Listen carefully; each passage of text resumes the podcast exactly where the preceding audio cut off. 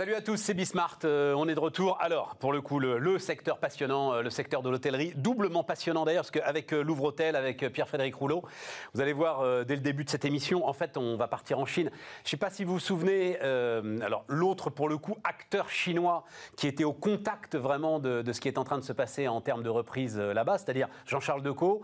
Il était venu nous voir, donc c'est quoi, il y, a, une dizaine de jours, il nous disait dans les aéroports, ça y est, le trafic est revenu exactement et même un peu supérieur à ce qu'il était sur les vols intérieurs, à ce qu'il était euh, avant le, confinement. Je crois que c'est un peu la même chose pour euh, les hôtels et pour tout ce qui se passe. Il se trouve que Louvre Hôtel, il est chinois, euh, que, mais vous me préciserez ça, hein, que je crois que la moitié de vos hôtels sont en Chine aujourd'hui. Donc voilà, on, aura une, bonne vision de ce qui se passe et de la façon dont il tourne la page, et puis après de, ce que peut être la, la relance du secteur en Europe.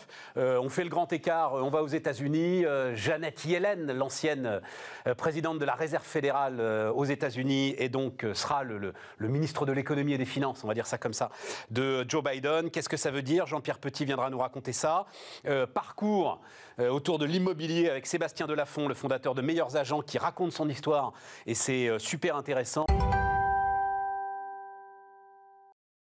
Donc, on y va. Donc, j'ai dit une énormité. C'est pas la moitié de vos hôtels qui sont en Chine, euh, Pierre-Frédéric non, on a commencé il y a 18 mois euh, le développement en Chine. En fait, notre actionnaire, euh, Jingjiang, qui nous a racheté il y a 5 ans, nous a proposé de venir sur le marché chinois. Et nous, on a dit tout de suite oui, parce que l'avantage est de double. On se développe sur un marché qui est extraordinaire. cette année, le groupe Jingjiang va faire plus de 1000 hôtels en une année en développement organique. C'est le numéro un mondial de l'hôtellerie, Jingjiang, aujourd'hui? C'est le numéro 2 en nombre d'hôtels hôtels ou de chambres, mais avec un marché chinois tellement euh, fort et dynamique qu'à raison de 1000 hôtels, l'année dernière on a fait 1300 hôtels nouveaux, cette année 1000 hôtels, l'année prochaine sûrement dans les mêmes eaux, on va bientôt être numéro un mondial.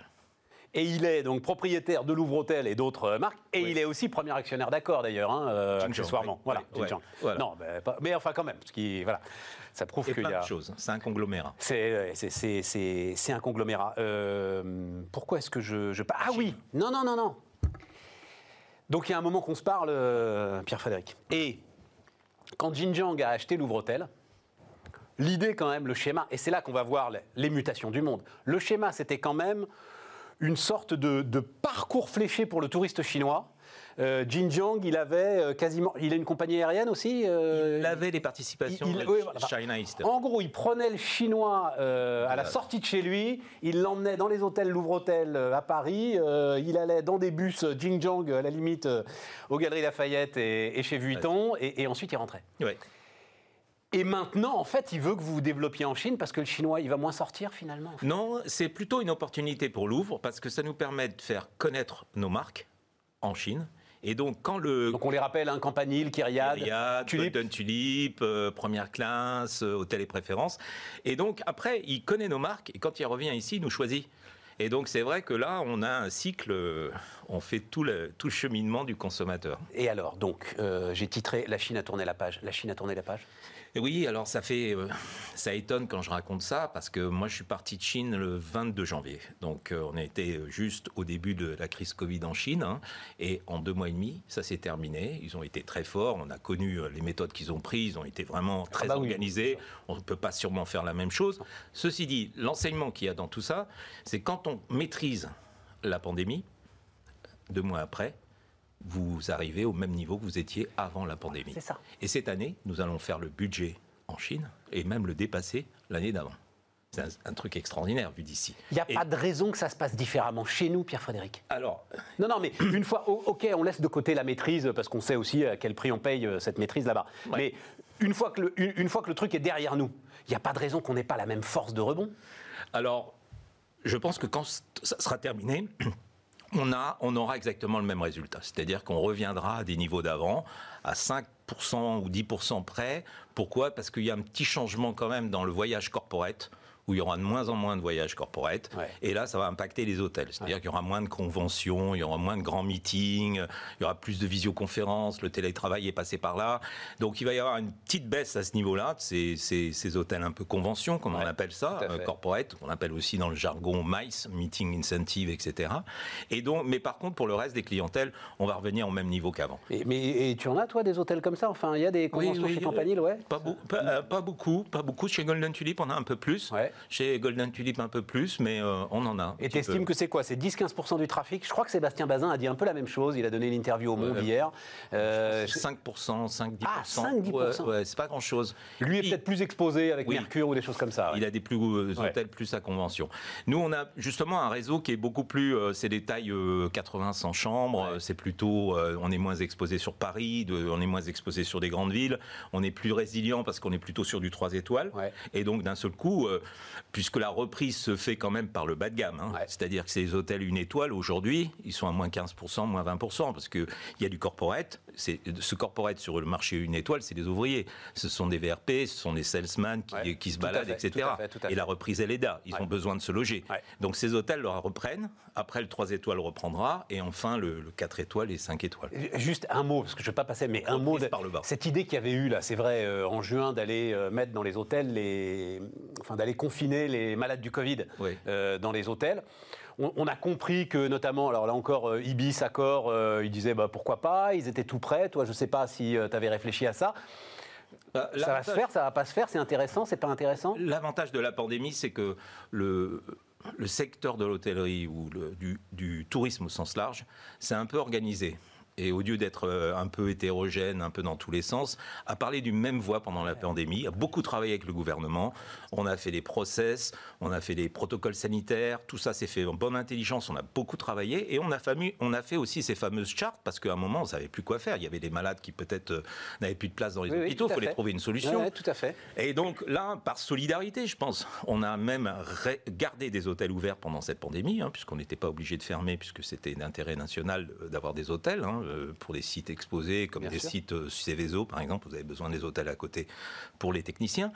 Et on a gardé et on a fait des conventions avec le gouvernement. Et je dois dire qu'à part quelques rares exceptions, euh, ça a été vraiment limité. On a très peu d'hôtels qui ont été réquisitionnés par les préfets, très peu de, clientèle. Vraiment, moins d'une dizaine, je crois, euh, sur la profession. Donc c'est quelque chose qu'on a un peu loupé, je dirais. Mais, mais, peut-être que ça va se faire, peut-être que ça va venir, puisque là c'est revenu dans le discours du président de la République. Donc, mais, mais, vous, vous êtes plutôt, vous hôtelier, vous êtes plutôt euh, euh, allant sur une telle solution, ou au contraire, vous freinez les cas de fer en disant, bah non, après on aura l'image de l'hôtel contaminé bah, Je pense que dans cette crise, il faut être solidaire. D'accord, c'est Déjà, dans un premier temps. et pas penser au business et essayer d'aider. Alors bien sûr, quand en normal, on ne ferait pas ça. Mais peut-être qu'on peut faire ça dans cette crise-là. Notamment, moi, j'ai un hôtel que j'ai mis à disposition pour euh, une clientèle très particulière, les femmes battues. Euh, et je trouvais que c'était important. Ça alors ouais. Euh, en plein cœur de Paris. D'accord. Ouais. Et donc, on a travaillé avec une association spécialisée et on met à la disposition, là, ça a commencé cette semaine. Mais ça veut dire c'est un refuge, elle ne paye pas? Non, alors c'est une convention. On a une convention avec, l'État. Avec, avec l'État. Donc on est, c'est un tripartite et ça s'organise très très bien. C'est très professionnel et euh, ça permet d'apporter une solution à un problème qu'on, entend, mais quand on est confronté, c'est pas la même chose. Donc là, on, l'a fait. Mais euh, autrement, euh, on est à la disposition de l'État. On doit être solidaire. On doit sortir de ces crises le plus tôt possible. Il y a, y a, un truc important. Hein. Pourquoi la Chine On s'en moque un peu. On dit oh, ils mettent des hélicoptères, ils mettent du béton autour des villes, etc. Mais en faisant ça, ils ont arrêté la pandémie de façon euh, spectaculaire. Non, mais c'est pas qu'on s'en moque, Pierre-Frédéric. Mais je, enfin, une des choses. Tu le sais mieux que moi. C'est pas un modèle, quoi. Enfin, voilà, on ne va pas se mettre à dire, euh, soyons, faisons comme les Chinois. Euh. Mais si je prends une chose, les Chinois, ils ont, ils ont confiné les gens qui étaient atteints de, les cas contacts ou les cas, les cas, les Covid. Ok? Nous, on se dirait, on peut pas faire ça. Par contre, prenons un peu de hauteur. Et en se disant, il y a des gens, malheureusement, qui n'ont pas une chambre supplémentaire chez eux pour s'isoler. Oui, oui, bien sûr. Il y a des couples qui ont des enfants, comment ils peuvent faire Tout à fait, tout à Donc si on trouvait sous forme de volontariat, pour que ça existe, après, c'est le libre choix du consommateur d'y aller ou pas d'y aller. Mais nous, on a des hôtels vides en plus pendant cette période-là. Donc c'est win-win-win. C'est win pour euh, l'état sanitaire de la nation, c'est win pour les hôtels, c'est win pour les consommateurs. Euh. Et c'est pas dans l'imposition ou dans un régime qui est euh, un petit peu qu'on ne pourrait pas faire en Europe. Bien sûr. La crise va tuer 20% de l'hôtellerie en Europe, tu as dit? Euh, plutôt euh, hôtel et restaurant, oui. Alors je m'explique. On, on, vient de dire que la crise, elle va repartir comme avant après, que le business va revenir comme avant. Sauf que l'hôtellerie, les restaurations étaient déjà fragilisés par les situations économiques avant la crise. On a eu, euh, c'est très difficile, c'est un métier qui nécessite beaucoup d'investissement. On a eu beaucoup de choses à faire, notamment pour se mettre en, conformité avec les handicapés, avec les règles de, de, Green Label euh, qu'on a pu faire.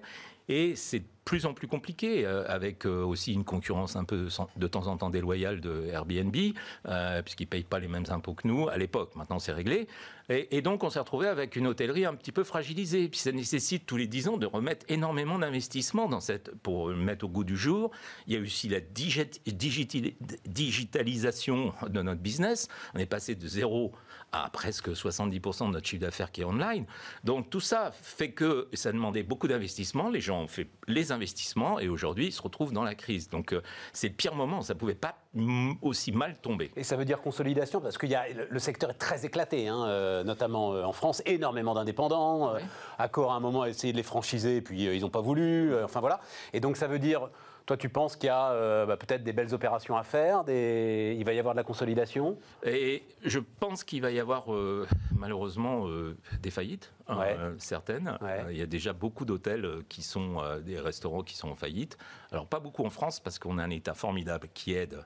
Et ça, on peut toujours critiquer, on peut faire plus, etc. Mais comparé à d'autres pays européens, moi j'ai des, des hôtels dans tous les pays. Aujourd'hui, je commence à avoir des faillites dans certains pays et le plus proche, c'est l'Allemagne où on met toujours en avant et euh, tout ça. Et aujourd'hui, il y a plein d'hôtels. Et moi, j'ai repris euh, des petits portefeuilles euh, où j'ai racheté ces derniers temps en Allemagne parce que il y a un marché. Parce qu'il y a un marché. Ouais, mmh. D'accord. Euh, mais alors justement, tiens, euh, parce qu'il faut aussi, et tu te projettes euh, sur l'avenir. Et, alors tu parlais de digitalisation. Donc, en combien de temps de 0 à 70% de ton chiffre d'affaires online En 10 ans. En 10 ans, et voilà, c'est ça. En et là, ans, ces 5 dernières années, ça a été, c'est une accélération. Je crois que c'est à Lyon que vous allez ouvrir un campanile ultra tech, alors digitalisé du sol au plafond. On peut en dire quelques mots euh, C'est plus un démonstrateur d'ailleurs qu'autre chose, hein, je crois. bon, j'ai la chance, moi, quand j'ai rejoint le, groupe Jingjiang il y a 50, quand ils nous ont racheté, euh, que c'est un partenaire stratégique. Il veut pas vendre, euh, il n'est pas dans une logique de vendre quelque chose, il est dans une logique de construire l'avenir. Donc ce qu'on appelle vraiment un strategic player. Et donc il fait des choses que les autres ne font pas. Et notamment, il a créé un Global Innovation Center où il a mis des forces de Paris, de, de différents pays, plus des Chinois, etc. Un immense hangar, 200 personnes qui travaillent sur l'hôtel de demain, comment on travaillait sur les, sur, euh, sur les nouvelles tendances consommateurs et comment on peut aller beaucoup plus loin. Et on a construit plein de choses. Ça s'est accéléré avec la crise, on a fait des nouvelles innovations sur cette crise. Mais avant cette crise, on s'est dit, aujourd'hui, il y a un mélange de je cherche de la RSE, je vais acheter des choses à côté de chez moi, le fermier à côté de chez moi. Mais en même temps, j'ai besoin de le faire en trois clics. Avec de la technologie qui va bien. Donc il y a, y a ce mélange. Il y a des injonctions contradictoires partout. Il y a Tout ce mélange. Tout à fait. Et donc dans l'hôtellerie, c'est pareil. Donc on a créé l'hôtel moderne euh, touch, euh, seamless où euh, on, donc ça veut dire quoi? Touchless, c'est-à-dire touchless. touchless. Tu, tu rentres, on te reconnaît sur ton portable. seamless parce que c'est c'est sans couture. Ouais, voilà. sans couture. Sans couture. Donc tu arrives, tu as fait ta pré-réservation, tu as ta reconnaissance faciale tu as ton, euh, ton, ta clé, tu as un robot qui t'accueille, tu lui mets sa valise sur le dos du robot, il t'emmène directement à l'ascenseur, il n'a pas besoin d'appuyer sur l'ascenseur, il t'emmène euh, à l'étage que tu veux, il te suit jusqu'à ta chambre, et automatiquement, RFID, il t'ouvre la porte et il t'amène ta valise là où tu dois le déposer. Quand tu es dans ta chambre, on t'accueille, tu choisis ta musique, tu choisis tout ça. Oui, mais alors que devient la chaleur de l'accueil? Que devient le métier d'hôtelier, Pierre-Frédéric c'est ça qui est étonnant, parce que quand on rentre dans l'automatisation, en Europe, on se dit c'est pour diminuer le staff cost, le, coût euh, des personnes. En Chine, c'est pas pareil. Là, ils l'ont fait dans l'idée de rajouter de la prestation, de rajouter de l'expérience. Et donc, au lieu d'avoir du temps que simplement pour faire des tâches qui sont un peu négative. Euh, Jean-Paul Sartre aurait dit des trucs de mauvaise foi. Euh, là, c'est pour faire des choses positives. Préparer des, des euh, du jogging, des courses de jogging autour de l'hôtel. Là, un vrai rôle de concierge dans la ville, des choses comme ça. Et, ça marche bien.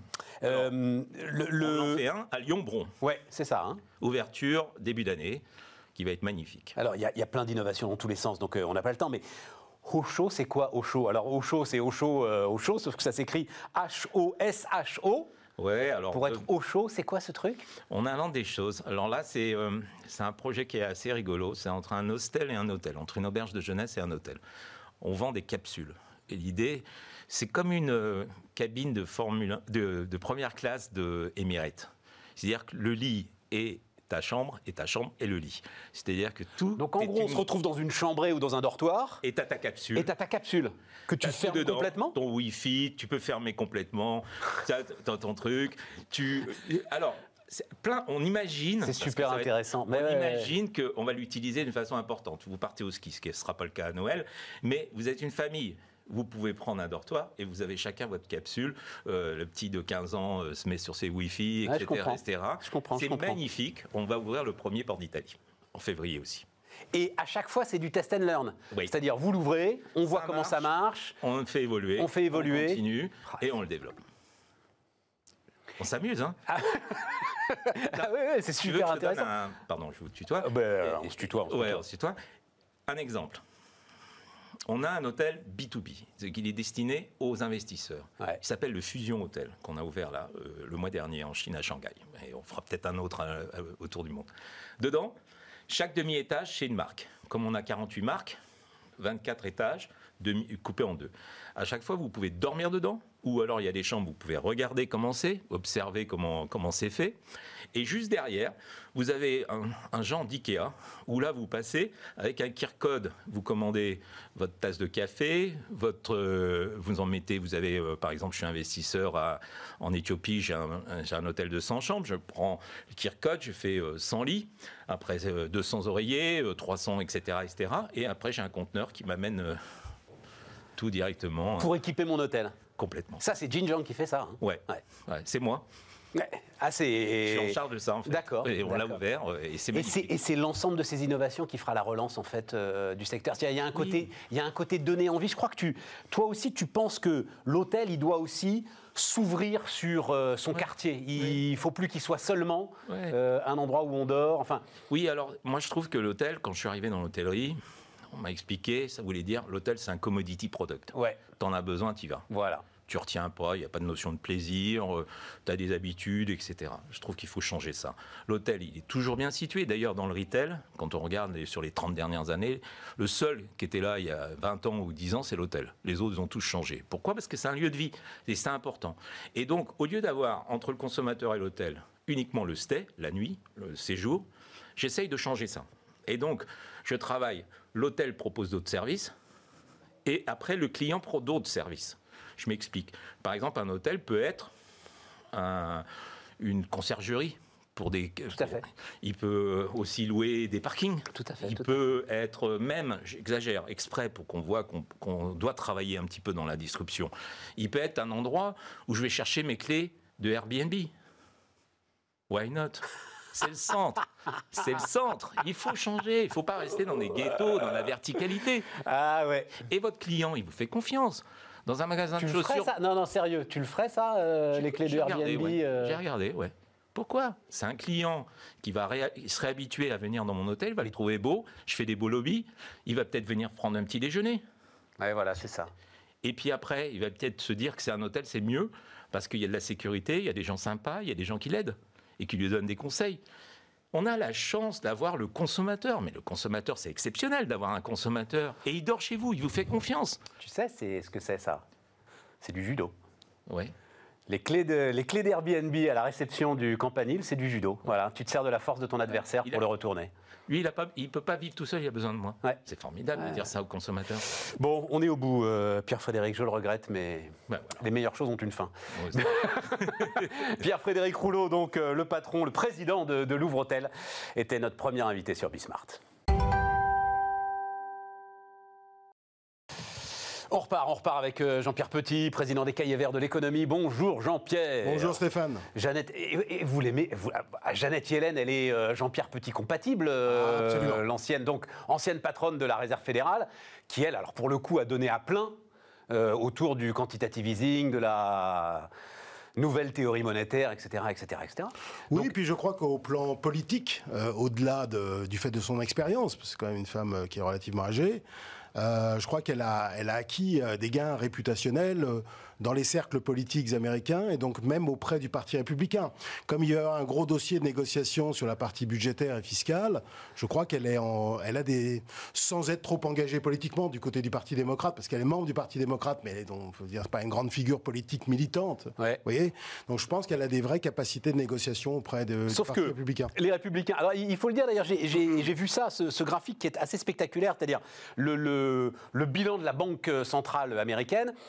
En termes de détention, je parle sous contrôle hein, de, de dette américaine, il est au niveau euh, de la fin de la Deuxième Guerre mondiale, c'est ça, euh, Oui, Jean-Pierre voilà. Il s'est passé des événements. Il s'est Voilà. passé des événements, mais visiblement les républicains, ça, eux, ils n'arrivent pas à avaler ça. Si, si, si, dans l'ensemble.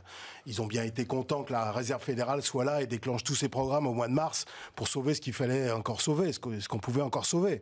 La Réserve fédérale n'a jamais autant innové dans toute son histoire. Oui, mais c'est la question que je me pose justement. Est-ce qu'ils sont contents les républicains? Ah oui, quand Oui, oui, vraiment. Oui, euh, je vois ce que tu veux dire. Ouais, t'as une petite frange d'intégristes, hein, c'est-à-dire ceux partisans de l'étalon or, etc. Enfin, des, des- enfin, les, les super maastrichtiens de- des États-Unis. Des États-Unis, ouais, voilà. Mais ils sont archi minoritaires. D'accord. Parce qu'ils voient bien que euh, sans la Fed, rien n'aurait été possible. D'accord. Et voilà, et d'ailleurs c'est c'est- c'est le cas, car les États-Unis, euh, dans l'ensemble, s'en sont très bien sortis cette année. hein. Mais le sujet, c'est quand même un sujet d'indépendance de cette euh, réserve fédérale. Là, elle se re- l'indépendance.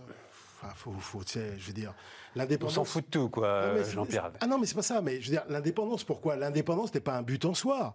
L'indépendance, c'est des vieilles théories de, euh, économiques qui remontent aux années 70. Ben, enfin, mais non, mais c'est des, enfin, des théories constitutionnelles de partage du pouvoir. Ah non, pas constitutionnel, non, non. Non. qui- non, Ah non, mais tu vois ce que je veux dire. Non, non. C'est, enfin, c'est profond. euh, si tu as une banque centrale, il faut qu'elle soit indépendante. Pendant la guerre, pendant la Deuxième Guerre mondiale, elle n'était pas indépendante? Avant la Deuxième Guerre mondiale, elle n'était pas beaucoup indépendante. C'est son statut de 1935, euh, changé en 1978, qui a, et c'est une simple loi ordinaire. Mais oui, mais elle est gardienne de la monnaie, Jean-Pierre. Non mais gardienne de la monnaie, c'est pas, je veux dire, c'est pas, c'est pas un totem. Je veux dire, ça- Bah si. Non mais eh, de toute façon, quand tu as des, les niveaux de dette que tu as aujourd'hui, hein, de toute façon, t'es pas indépendant de l'État, ça c'est pas possible. Tu es obligé de refinancer la dette, sinon c'est l'implosion. Je veux juste bien euh, que le, le- nos, attends, attends, Ouais. que, que nos, spectateurs, auditeurs aient, aient bien le truc en tête. Euh, celui qui est à la tête de la Réserve fédérale aujourd'hui n'est pas un banquier central, économiste pur jus. On a beaucoup dit c'est un avocat, etc. Il va avoir à côté de lui, à la tête du Trésor américain, euh, ministre des Finances, pour le coup, une pure banquière centrale, économiste, euh, hyper renommée, hyper rigoureuse, etc. Il va se faire mener par le bout du nez, le gars. Non, mais il est, il est dans la ligne de toute façon. Ce qu'a fait Jay Powell, c'est tout à fait dans la ligne de. Janet Yellen, Je vais te dire un truc. De toute façon, quel que soit le, le président de la Réserve fédérale, il n'a pas le choix. Je te le dis, je viens de te le dire. On est dans des niveaux de dette qu'on n'a jamais vus de toute l'histoire. D'accord? On est dans des économies hyper financiarisées. Donc les banques centrales ne peuvent pas vraiment être dépen- indépendantes des États ou des marchés financiers. Ça ne veut pas dire grand-chose. On n'a pas le choix. D'accord. Voilà, pour moi, le débat est plié. Mais ça veut dire que, parce que c'est quand même le alors, marché directeur hein, aux États-Unis, Absolument. et ça veut dire que tous ceux qui, euh, en Europe, s'inquiètent du poids de notre propre dette et d'une éventuelle. Alors, mais oui, mais attends. Excuse-moi, mais. C'est vraiment. Et d'une éventuelle remontée des taux d'intérêt, euh, voilà, l'Amérique est là-bas et pour le coup, elle a mis à la, tête de, est- à la tête de son trésor quelqu'un qui les a mis euh, tout en bas, les taux d'intérêt. et, et qui a eu raison de le faire. Et Surtout qui- quand on voit la performance des États-Unis depuis 12 ans. Euh, C'est-à-dire depuis Lehman Brothers par rapport à nous. Voilà, quand tu vois la perf, je veux dire que ceux qui euh, reviennent sur le, le tapis en ra- ramenant leurs dettes comme ils faisaient il y a 12 ans, il y a 20 ans, il y a 30 ans, il ferait mieux de se taire. Bon, on va pas reprendre ce débat parce que euh, on l'a à chaque Ce fois. débat, mais... je crois qu'il est, il est tranché hein, par la réalité. La surperformance des États-Unis, incroyable. Je te l'ai déjà dit une, une fois. Le PIB de la zone euro en dollars est au même niveau qu'il y a 12 ans. Alors que le PIB euh, américain s'est envolé. Jamais en temps de paix, le- il y a eu un tel creusement euh, du revenu par habitant, c'est-à-dire du niveau de vie relatif des Américains par rapport à nous. Alors ne me dis pas que Parce qu'on a refusé de, on a refusé trop longtemps. pas que pour ça, mais fondamentalement, on a une politique euh, complètement anachronique, euh, euh, monétaire et budgétaire, prudentielle. euh, voilà, avec les normes de Maastricht euh, stupides. Et d'ailleurs que tout le monde rejette aujourd'hui. Euh, voilà. Donc, euh, c'est, mais pour moi, le débat est plié depuis longtemps. Et- Elles vont être euh, les grandes victimes du Covid, euh, ces normes de Maastricht? Oui. Elles reviendront pas ou, ou elles reviendront? Enfin, Je pense pas qu'elles reviendront. c'est pas possible qu'elles reviennent. Bon, alors, moi j'ai écrit la bourse efface la crise parce que donc 30 000 points sur le Dow Jones. Même si j'ai vu, je savais pas ça. J'ai vu qu'en fait plus tout le monde, plus personne ne suit le Dow Jones. Les volumes, ouais, c'est ça. servir le S&P 500. Le S&P 500. Ah, mais, mais ça reste, mais, mais oui, mais ça reste quand même une sorte, alors pour le coup un totem, une sorte de baromètre. euh, Non, faut pas le regarder, honnêtement. mais pas- quoi c'est- Non, 30 mais 000, tu- 30 000 tu peux- sur le Dow Jones, c'est pas un symbole. Non. Enfin, moi, ce que, ce que je regarde, d'ailleurs, le marché action, c'est le marché action mondial. Ouais. Si tu as investi, même au plus haut du 19 février, avant le choc Covid-19, même hier, tu as gagné 7%. Voilà, t'as gagné, même même si tu as acheté, acheté au plus haut. Et si, alors là, Aux États-Unis, hein, Aux pas, en, pas- en France si, et pas si en t'as Europe. acheté le Nasdaq, tu as 23. Si tu as acheté la Chine, MSCI, tu as 23. Même si tu t'es planté, pendant 9 mois, tu t'es dit tu t'es planté. J'ai acheté, le, acheté Nasdaq euh, à Absolument. mi-février, j'ai 23% de gains sur le Nasdaq. Absolument. Oh Et 23 à peu près sur la Chine. Voilà. Par contre, le CAC 40, t'es à moins 9. Hein. Ça, faut pas non plus. L'Europe, les losers habituels, euh, on est en dessous. Ça, ça c'est pas possible, ça, si tu veux. Voilà. Alors, par contre, si tu as acheté, euh, évidemment, euh, le 23 mars, là, tu es, gagnant. Mais alors là, sur le Nasdaq, tu es quasiment à 75. Et sur la Chine, tu dois être un bon 55. hein. Je fais un petit calcul rapide de, Mais de quelle mémoire. histoire Ah bah oui. Once in a lifetime, un truc comme ça. Qu'est-ce que je t'avais dit Market timing is crucial? Ça fait des années que je te dis ça. années. Voilà. Timing is crucial. Timing is crucial. Il faut être rapide. Il faut avoir un peu de courage. Voilà. C'est comme ça que tu gagnes. Et alors, que dire depuis trois semaines? Parce que là, il y a un changement radical, puisque euh, l'annonce du, du vaccin Ouais. euh, par Pfizer le, le 9 novembre au matin, alors là, ça change radicalement. Tu as acheté Air France, tu as doublé. Ouais. Alors moi, combien d'investisseurs chevronnés, je les critique pas, hein, m'ont dit les compagnies, oh, pas, pas pendant toute cette année, m'ont dit les, les- les compagnies aériennes, c'est foutu, euh, voilà, elles vont être diluées, etc. Et moi, je disais ça encore au début octobre. D'un point de vue de moyen terme, il faut acheter des compagnies aériennes, du moyen terme, j'ai dit. hein. Les financières, l'énergie, les cycliques, d'une manière L'énergie, c'est dur. hein. Moi, je, alors, je suivais ceux qui. Eh ben, regarde, euh, euh, les cours depuis trois semaines. J'ai pas regardé. Même EDF Non, pas EDF. J'ai pas regardé. honnêtement. Ouais. Non, mais- honnêtement, non, mais les- Parlons de choses sérieuses. voilà. Non, mais je pense qu'aujourd'hui, tu peux encore en acheter de l'énergie. hein. Voilà. Le, du transport aérien aussi. hein. Voilà, à six mois. Euh, Là, c'était un C'est-à-dire tous ces éléments qui restent essentiels à nos vies Mais bien sûr. et qui vont pas être balayés par euh, une crise aussi même, j'ai trouvé que même les professionnels, alors ils sont plus compétents que moi, mais quand je les voyais faire leurs prévisions, on ne retrouvera pas les niveaux avant 2024, 2023. Ah, il y en avait un en face de toi hier ben, qui dit voilà. sur le transport aérien, on va mettre 10 ans à s'en remettre. Mais non, mais non, ça va être beaucoup plus rapide. Qu'est-ce qui fait, de, sur les dernières décennies, la croissance du secteur aérien, Stéphane? L'envie de voyager. L'urbanisation. Le taux d'urbanisation au niveau mondial est de 55%. Il va encore progresser. Est-ce qu'il y a des, est-ce qu'il y a, tu connais des modes de transport alternatifs à l'avion, toi, en Amérique latine, en Afrique, en Inde, Non, par exemple? c'est clair. Bah non, en Asie, voilà. bah là, en Chine, le- les vols intérieurs en Chine sont repartis. comme Les migrations, par exemple, quelle est la, la principale destination depuis Orly? C'est Alger. Voilà, Et il faut le savoir, les migrations, inter- les, les migrations internationales. Le développement des classes moyennes dans, dans le monde émergent, c'est pas fini que je sache. Non, non. Ça va redémarrer, etc. C'est ça qui fait la croissance tendancielle. Euh, structurelle du transport aérien. Alors il y aura les normes environnementales, et il faudra quand même surveiller tout un tas de trucs là- là-dessus. il y aura encore des normes sanitaires euh, au-delà du vaccin et tout ça, mais, mais fondamentalement, moi je crois que c'est euh, le sentiment des analystes, même qui prévoyaient année après année des croissances négatives, était excessif. Et sur les bancaires, pareil. Et sur l'énergie, pareil. Les banques, alors là. euh, Non, mais les bancaires ont vachement progressé depuis trois semaines, regarde. C'est vrai? Mais oui. Mais oui, mais c'était tellement à la cave. Et alors, bah mais oui, c'est un truc, c'est un secteur désespéré, Mais non, ça. market timing is crucial. Bon, J'ai- euh, J'ai pas mais- dit qu'il. Non, non, mais attends. J'ai pas dit qu'il fallait y être éternellement. Il va Non, falloir pas, sortir à un moment pas, donné. pas, ouais. Voilà. Et, et alors, euh, Joe Biden, il nous reste 4 minutes là. Joe Biden. Joe Biden, qu'est-ce qu'on attend de Joe Biden? Qu'est-ce que ça veut dire Joe Biden? Euh, voilà, qu'est-ce que Écoute, euh, économiquement? Si tu regardes euh, le cabinet, hein, parce que bon, c'est ça Ouais. en fait, le cabinet c'est pas mal sur la partie internationale, c'est pas mal sur la partie accord de Paris, puisque c'est l'ancien candidat à la, à la présidence qui va être représenté, c'est pas mal pour le Trésor, euh, John Kerry. hein, je Oui, oui. John Kerry, Janet Yellen. donc pour le- l'instant sur le cabinet, bon après c'est sûr que c'est lui, hein, 99,9%. Euh, voilà, les, les premières déclarations des républicains au Sénat sont pas trop mauvaises hein, sur le budget. Je, reviens tout à l'heure pour une raison d'ailleurs euh, qui va au-delà de la personnalité de Biden ou de Janet Yellen. hein.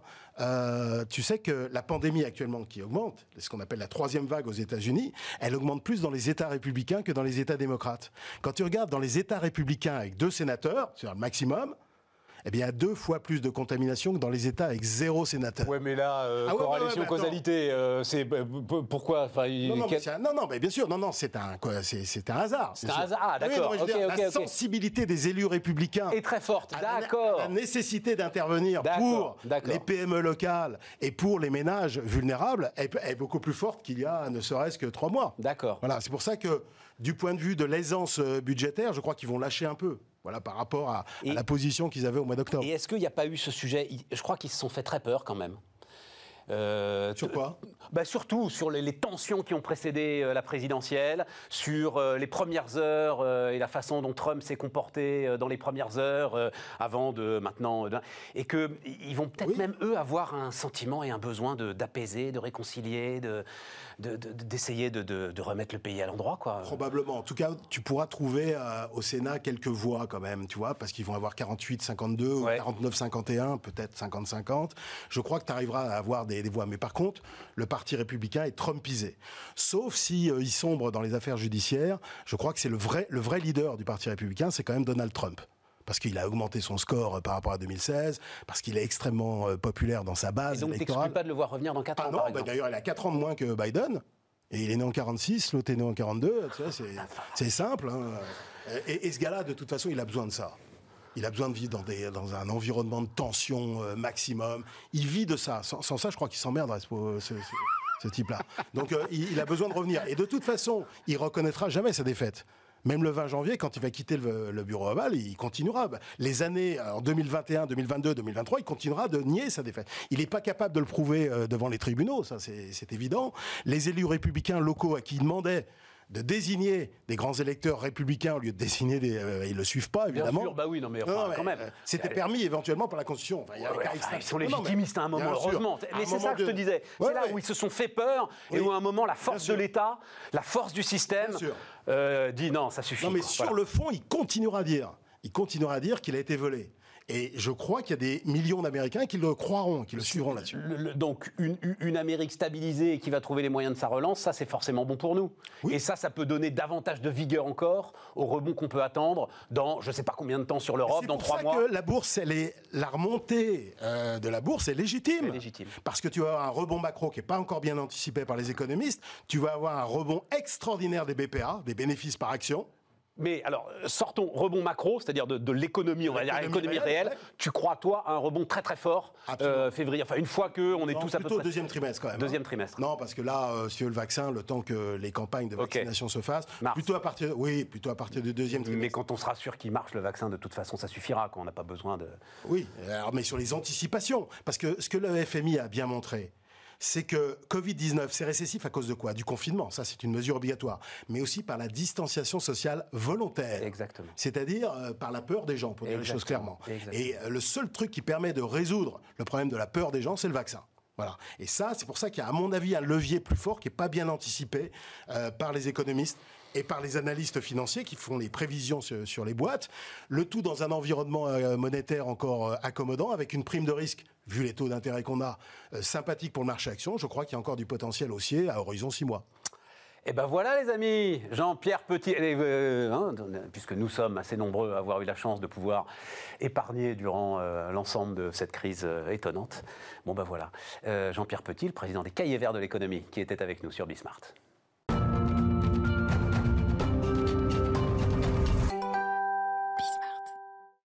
On repart, les amis. Sébastien Delafont. Bonjour, Sébastien. Bonjour Stéphane, Le fondateur de euh, Meilleurs, Arge- de Meilleurs Agents. un des fondateurs. Un des fondateurs, euh, ouais, parce que l'équipe fait partie d'un des trucs euh, très très importants, euh, qui sort un bouquin. Donc, alors le titre est formidable, il va plaire à tous les entrepreneurs. Le titre, on voit bien que vous n'y connaissez rien, donc tous. Les vrais entrepreneurs. Moi, j'ai beaucoup dit, Sébastien, on en avait parlé ensemble, euh, faire ce qu'on fait nous, à Bismart, c'est-à-dire finalement refaire en, je pense, mieux euh, ce qu'on faisait en tant que salarié, c'est pas être un vrai entrepreneur où, comme tu dis toi-même, tu as renversé ton marché. Tu as renversé un marché avec euh, meilleurs agents. Et donc le bouquin, il est très bien foutu parce qu'il est écrit par un journaliste donc, qui s'appelle euh, Gilles Leca. Il raconte votre histoire.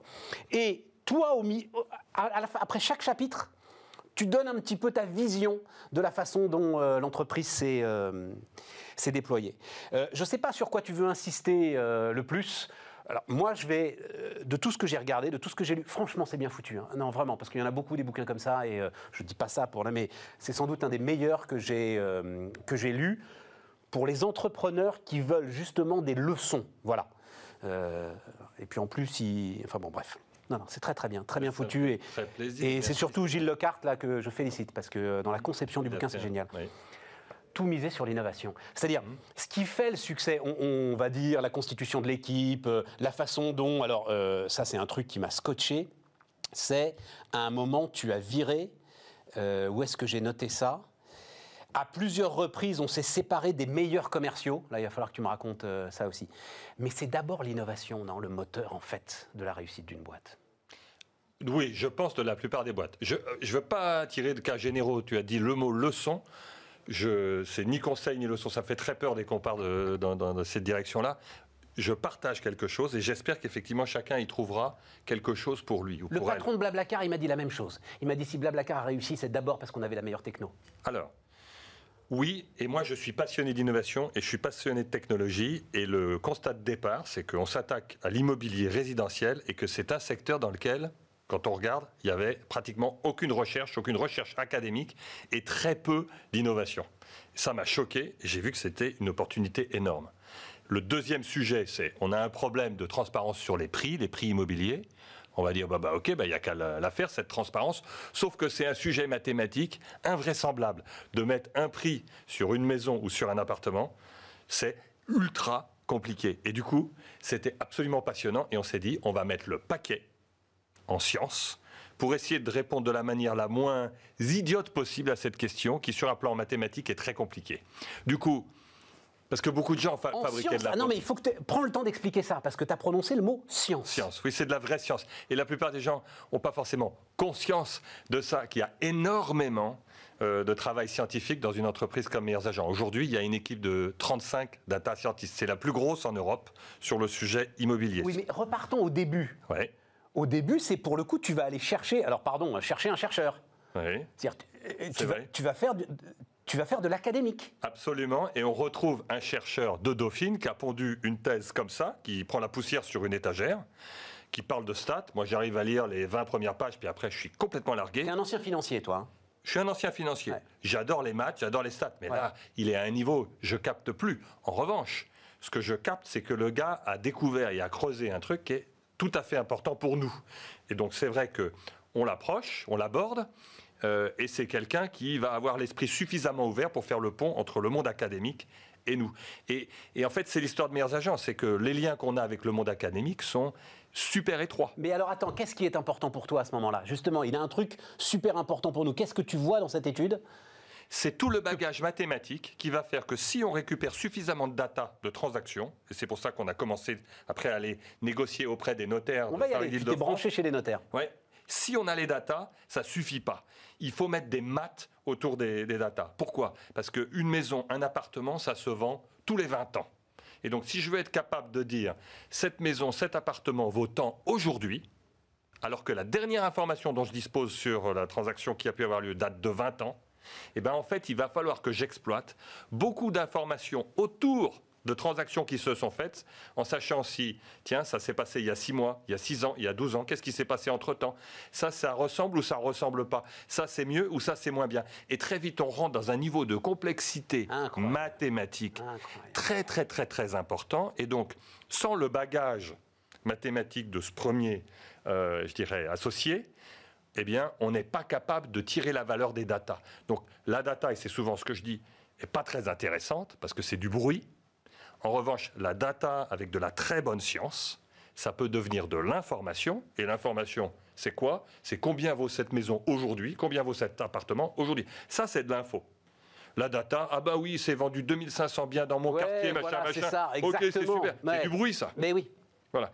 Mais pour passer de l'un à l'autre, il faut des maths. Mais attends, dans la démarche, parce que donc tu es euh, banquier d'affaires Ouais, et puis capital risqueur. et puis capital risqueur. Et donc tu dis, bon, je veux monter une boîte, je veux être indépendant. Et, et donc la première démarche, c'est de sortir de ton secteur quand même. Ben, oui, enfin, ça c'est important pour moi. C'est pas pour te reprendre, mais j'avais déjà quitté la banque d'investissement pour monter une première entreprise qui était un fonds de capital risque à Londres. Ouais. Et j'étais un des associés. Et déjà me séparer de ça a été douloureux. Je l'ai fait parce qu'on n'était plus alignés entre associés. Et je suis revenu en France. Et j'allais remonter un fonds, Mais- mais je me suis rendu compte qu'au fond de moi, ça correspondait pas à mes aspirations profondes. Donc ça, c'est une question de démarche personnelle. J'avais besoin, pour être pleinement investi, de comprendre ce qui allait me nourrir. Et ce qui allait me nourrir, c'était pas de donner de l'argent euh, à, des, entrepreneurs et de les accompagner euh, comme administrateur, c'était d'aller au charbon moi-même.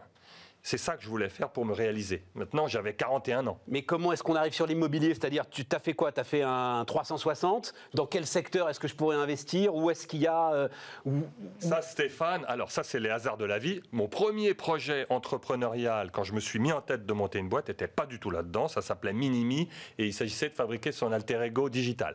Et après six mois, je me suis rendu compte que j'arrivais pas à le faire, etc. Et c'est à la suite d'une première rencontre, par un ami d'amis, on, on me demandait de rendre service à quelqu'un, que je suis tombé sur l'immobilier. Il se trouve que c'est un secteur qui m'intéressait, que j'avais vécu une expérience personnelle en rentrant de Londres. J'avais acheté cet appart et j'avais trouvé que le manque d'informations sur le prix et le côté très inégal Ouais, euh, de la qualité de service des agents immobiliers faisait qu'il y avait un truc à faire. Donc, cette rencontre plus mon expérience personnelle, on dit, il y a quelque chose. Voilà. Et donc là, tu te mets à dire où est-ce qu'on peut innover, tu arrives sur les prix, tu arrives sur Voilà. ce type à Dauphine, Voilà. et, euh, et ensuite tu vas te brancher chez les notaires, tu te Ouais. dis, bon, il nous faut la data. Ouais. Et donc là aussi, c'est personne n'avait jamais fait ça. Non. Et donc tu vas taper à la porte et Ouais. tu dis, on vous prend votre data, mais euh, rassurez-vous, parce qu'ils ne se laissent pas faire quand même, les notaires, ils sont un peu inquiets. hein, euh, Qu'est-ce qu'il va nous en faire, lui de, de Ça a été très compliqué. Je dois leur rendre grâce parce qu'au final, on a quand même bien travaillé ensemble. Et même si on a eu une relation, je dirais, assez chahutée sur ces 12 dernières années, c'est des gens au final qui nous ont fait confiance. Mais oui, on avait vraiment besoin de les rassurer sur le fait qu'on n'allait pas faire n'importe quoi. Ils ont un coffre dans leur coffre-fort, des données depuis 20 ans, 25 ans, etc. Il faut se remettre quelques années en arrière, parce qu'aujourd'hui, elles sont de plus en plus ouvertes. Mais à l'époque, c'est vraiment fermé à quadruple tour. Ouais, ouais, ouais. Et donc, ils voulaient s'assurer qu'on n'allait pas, les- des petits rigolos, leur prendre leurs données et puis les disperser dans le marché. Donc, il fallait qu'on passe un certain nombre d'étapes. Et donc, je crois qu'on les a rassurés sur le fait qu'on était des gens sérieux. Et puis, je leur rends grâce aussi pour autre chose, parce qu'ils voyaient qu'on allait apporter quelque chose au marché qu'ils n'allaient pas nécessairement faire eux-mêmes. Plus le fait qu'on les payait, et donc on faisait tourner leur machine. Et alors, après, une fois qu'on fait tout ça, il faut le faire savoir. Savoir faire, faire savoir. Et là, tu fais un truc qui. Alors, aujourd'hui, tu sais que c'est devenu. Alors, ça commençait. Aujourd'hui, c'est une thématique publicitaire. Ça s'appelle une activation. Je ne sais pas si tu connaissais le mot, hein, mais voilà. Et Aujourd'hui, toute campagne publicitaire doit passer par une activation. Et c'est quoi une activation? C'est qu'il faut qu'il se passe quelque chose de physique dans le monde réel. Toi, c'est sur le trottoir. Il faut que tu racontes cette histoire quand même. Alors, c'est un Une fois que tu as des prix, une fois que tu as Ouais. science, une fois que tu as les données des notaires, C'est vrai. voilà. C'est vrai. Et là, il y a l'activation. Oui, oui. C'est- un ami d'un de mes associés, de Pascal Boulanger, donc qui, est un publicitaire, un ami d'enfance de Pascal, Emmanuel François Eugène, qui dit Votre truc est génial, il faut que je vous aide, euh, je vais vous trouver une idée pour euh, vous faire connaître. On n'a pas de budget, on n'a pas d'argent, on est tout petit. Et donc un jour, il nous fait sortir de notre bureau, il dit Voilà, euh, j'ai dessiné sur le sol, il a, il a dessiné sur le sol à la craie un mètre carré, et à l'intérieur de ce mètre carré, il y a marqué Ce mètre carré vaut 6552 euros. Et évidemment, on voit les gens qui passent, qui s'arrêtent et qui regardent ce carré. Et donc, deux mois plus tard, dans la nuit du, je sais plus, 24 au 25 novembre, un commando de 50 En copains, 2008, c'est ça là Ouais. Euh, ouais, c'est ça. un commando de 50 copains marque 200 emplacements stratégiques dans Paris, devant des rédacs, euh, de journaux, Ah bah de oui, télé, de radio. médias, euh. Exactement, avec les vrais prix. Et on voit d'ailleurs que de 50 mètres en 50 mètres, à certains endroits, c'est pas le même prix. c'est ça. Et oui, parce que tout change. Et Eh ben c'est oui. complètement nouveau dans la tête des gens, parce que jusque-là, il faut comprendre. En 2008, les prix à Paris, c'est un prix par arrondissement par trimestre. Et encore, dans la plupart des autres villes de France, on n'a rien du tout. Et Meilleurs Agents basculent le truc et met un prix par adresse mis à jour tous les mois. What? Et donc, pour faire comprendre cette bascule, ce mètre carré euh, par terre, c'est une idée absolument géniale. Et- C'est pas de nous, mais Et- euh, voilà. oui, c'est toi qui l'as mise en place. T'es- pas très très gentil d'ailleurs avec euh, mes confrères, mais ça. Alors euh, pour le coup. Qu'est-ce que j'ai dit? Ah ben tu dis qu'ils comprennent rien quoi. J'ai dit ça? Mais, mais, mais j'en suis témoin. Mais j'en suis témoin. Il a fallu un moment pour comprendre ce que. Mais ça, Jeff Bezos l'a dit aussi. Hein. Ouais. C'est- Lui, il dit c'est tout à fait normal que personne comprenne quand vous êtes euh, ultra innovant. C'est vrai, c'est vrai. Et pour être tout Bon, à alors fait... tu dis qu'il ne travaille pas beaucoup non plus. Hein. euh, Tu le glisses à un moment. Ouais, ouais, ouais. Oh, ça a dû dépasser ma pensée. Non, parce que en réalité, en réalité, les journalistes ont été des, euh, des partenaires euh, plutôt bienveillants. Au début, assez sceptiques, c'est vrai. Mais oui, c'est ça, personne comprend. Oui, mais Qu'est-ce qui te permet de me dire que là, tu vas être sur, euh, comme tu dis, 6500, parce que c'était 2008, donc on n'est pas encore sur 10 000 euros le mètre carré, mais sur 6500 euh, euros le mètre carré, et je vais faire 10 mètres, et je vais me retrouver à 8000 Ça peut être ça le- la différence? Ça peut être ça la différence. Et au début, ça bouscule beaucoup d'idées préconçues, surtout que le sujet des prix immobiliers, pas les prix au mètre carré à tel endroit, mais d'une manière générale, les indices immobiliers, etc., c'est un sujet sur lequel beaucoup de gens s'expriment.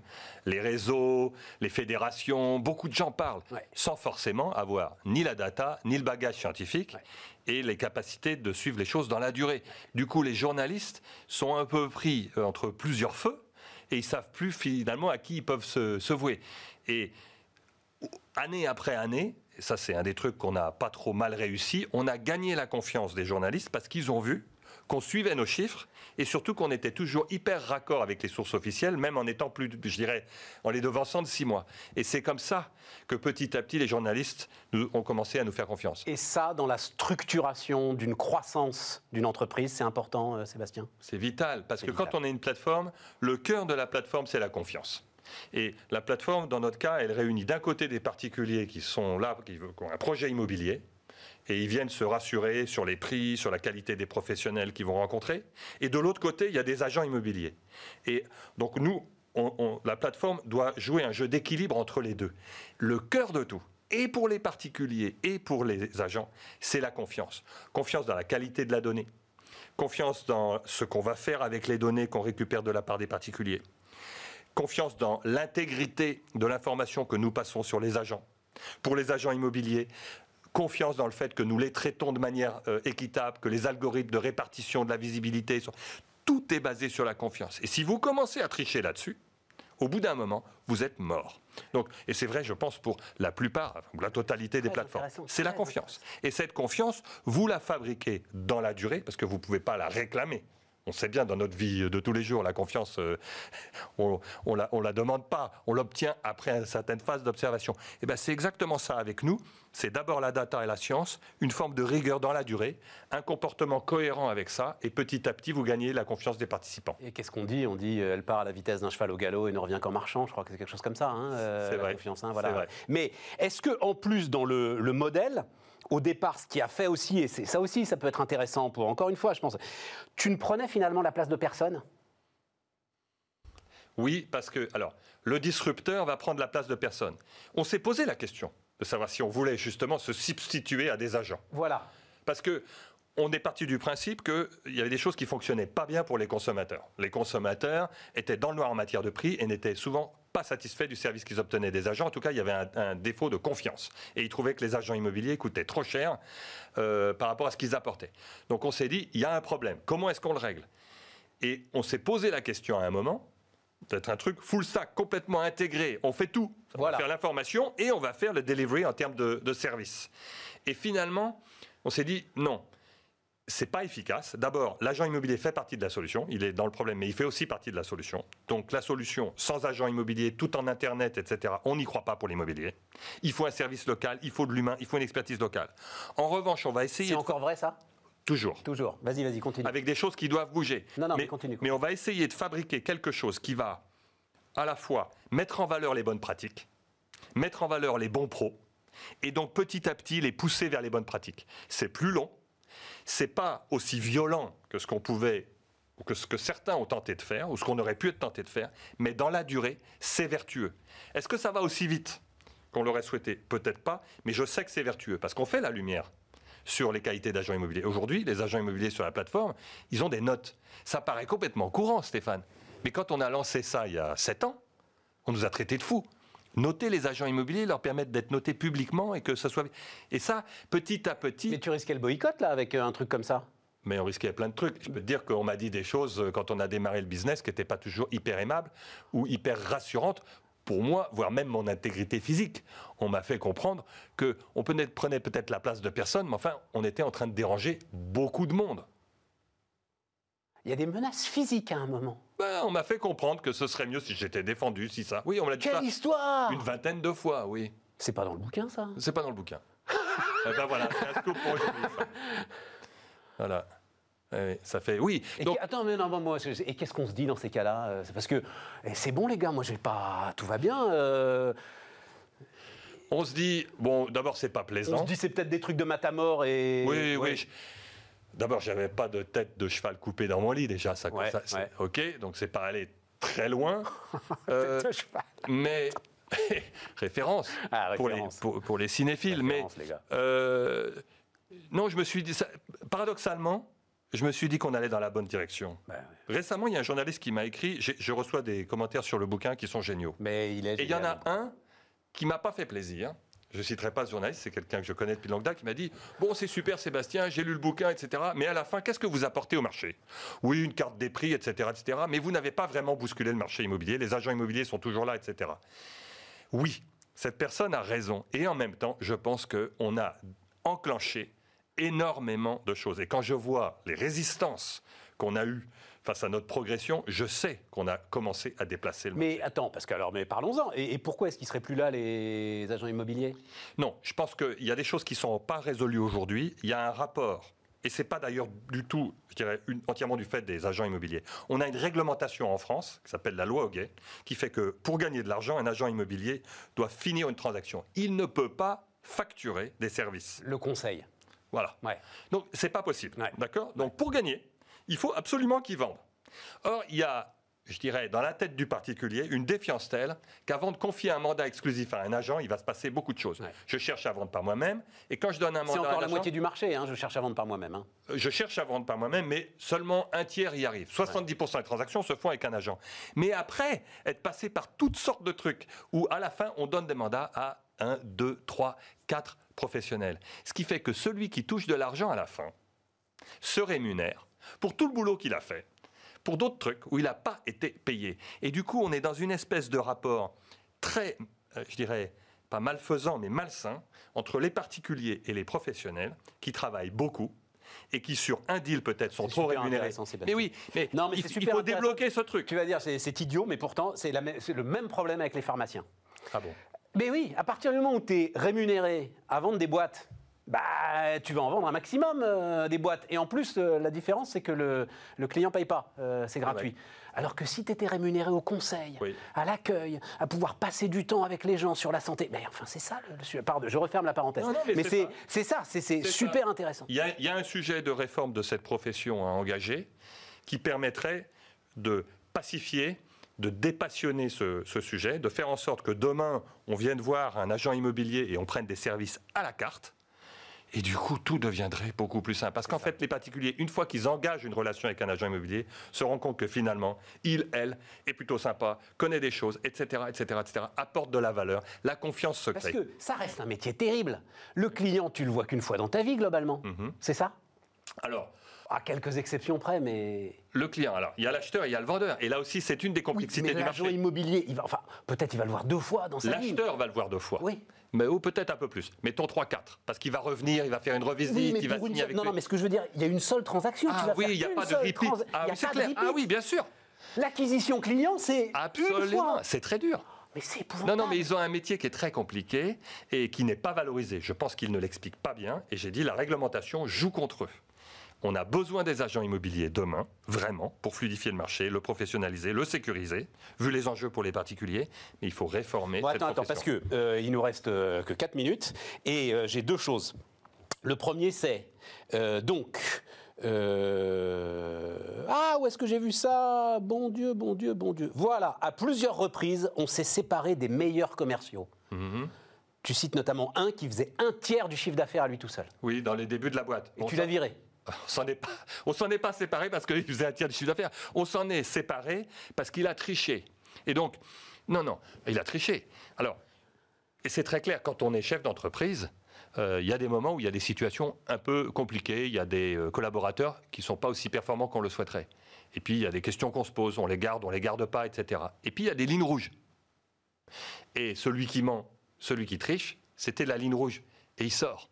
Et il n'y avait pas d'exception. Sauf que quand c'est un individu, et ça nous est arrivé plusieurs fois, un groupe d'individus qui contribuent de manière hyper importante au chiffre d'affaires et que vous les virez du jour au lendemain parce que c'est une règle, bah, c'est très douloureux. Maintenant, j'ai aucun regret là-dessus. C'est ce qu'il faut faire. Mais je, je partage simplement, je dirais, ces, ces décisions difficiles. Pas, euh, pour être clair, c'est pas à toi qui mentais, hein, c'est euh, aux clients, aux intermédiaires, euh, non, à C'était aussi à nous, c'est des gens qui trichaient sur euh, leurs chiffres et qui manipulaient certaines choses en interne pour gagner plus de com.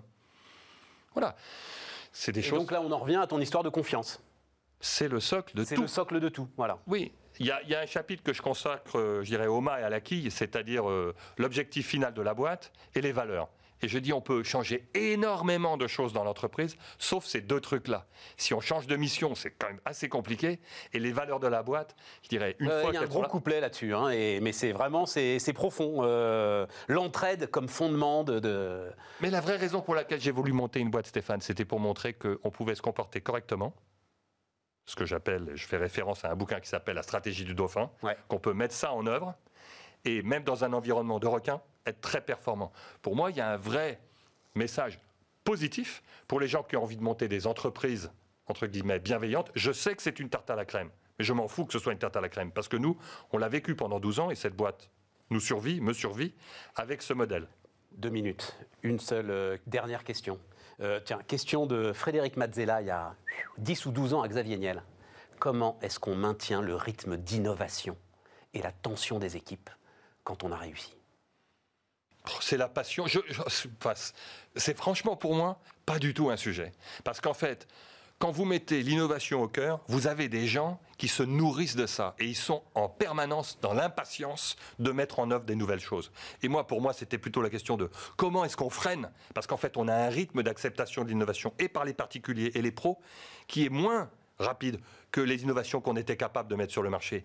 En fait, moi j'ai quitté cette boîte alors qu'il y a des choses qu'on avait en tête déjà depuis 3-4 ans qu'on aurait voulu mettre sur le marché, mais on savait que le marché n'était pas encore mûr. Donc euh, j'ai aucun problème avec le rythme de l'innovation, si ce n'est sa capacité d'absorption par le marché. D'accord. Mais parce que euh, je me souviens très bien de cette scène, Niel, il avait répondu ça dépend du patron.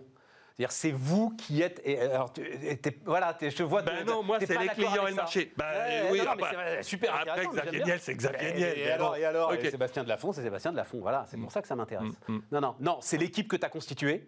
Et, et à un moment, il y a une espèce d'inertie. Avec son ADN. Positive. Mais oui, Ouais. parce qu'on avait cette passion au cœur. Nous étions des innovateurs, nous étions, je ne vais pas dire des flibustiers, mais des aventuriers, des conquérants. Et quand vous avez ça comme ADN, vous ne vous arrêtez jamais. Eh ben, merci pour tout ça.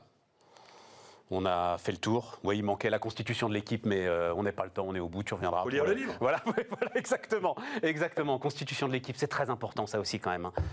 Parce que, voilà, quand, quand ça tangue, j'imagine, quand tu avais les menaces physiques et toutes ces choses-là, il faut pouvoir se reposer. Il faut jamais être seul, quoi. Juste d'un mot. Il faut jamais être seul, hein, Sébastien Oui, c'est le plaisir d'être ensemble même. Ouais, c'est ça. Non seulement c'est utile, mais c'est un plaisir. Sébastien Delafont euh, était euh, notre invité sur euh, Bismart et nous, les amis, on se retrouve. Ah ben non, on se retrouve lundi. Vendredi, c'est Ravioli et c'est Aurélie Planex.